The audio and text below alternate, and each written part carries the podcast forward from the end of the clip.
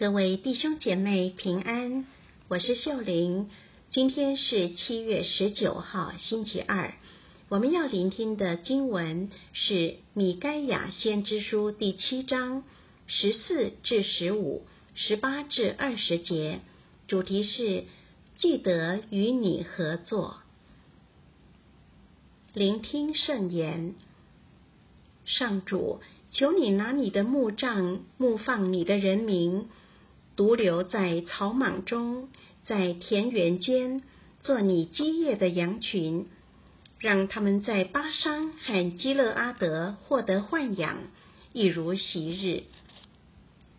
上主，让我们一如在你出离埃及的十日内见到奇迹，那里有神相似你，赦免罪恶，宽宥他的基业，移民的过错。不坚持愤怒于永远，反而喜爱仁慈。他必在怜悯我们，将我们的邪恶踏于足下，将我们的一切罪过投入海底。你必按照你昔日向我们祖先所发了的事，对雅各伯表示忠信，对亚巴郎施行仁慈。世经小帮手，今天的经文述说了米该亚先知在面对以色列的困苦时，对天主的一个祈祷。我们每天也面对许多困苦，其中一个是罪。人都有私欲偏情，也有犯罪的倾向。这些罪可能是上瘾某一个物品。可能是无法控制的情绪导致伤害他人的行为，可能是不健康的性行为、贪吃、骄傲等。无论是大罪或小罪，他们都会破坏我们与天主、自己和他人的关系。我们都不想故意犯罪，但在具体的诱惑面前，人性的软弱会让我们。一而再的屈服于诱惑，意识到自己又犯罪时，你会有什么感受呢？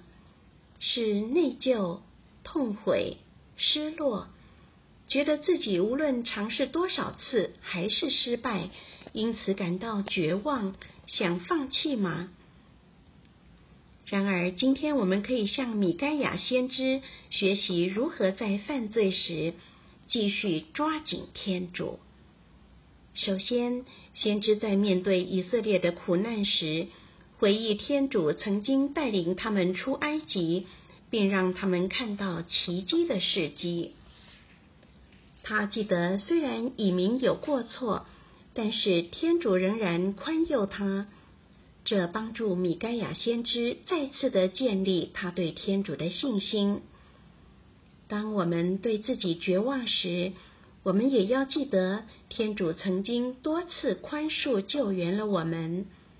因此，让我们把信心放在他的宽仁，而非我们的不义上。米盖亚先知也记得他们祖先梅瑟、亚巴郎的榜样。虽然他们不完美，但他们尽量和天主合作。天主必按照你昔日向我们祖先所发了的事，对雅各伯表示忠信，对亚巴郎施行仁慈。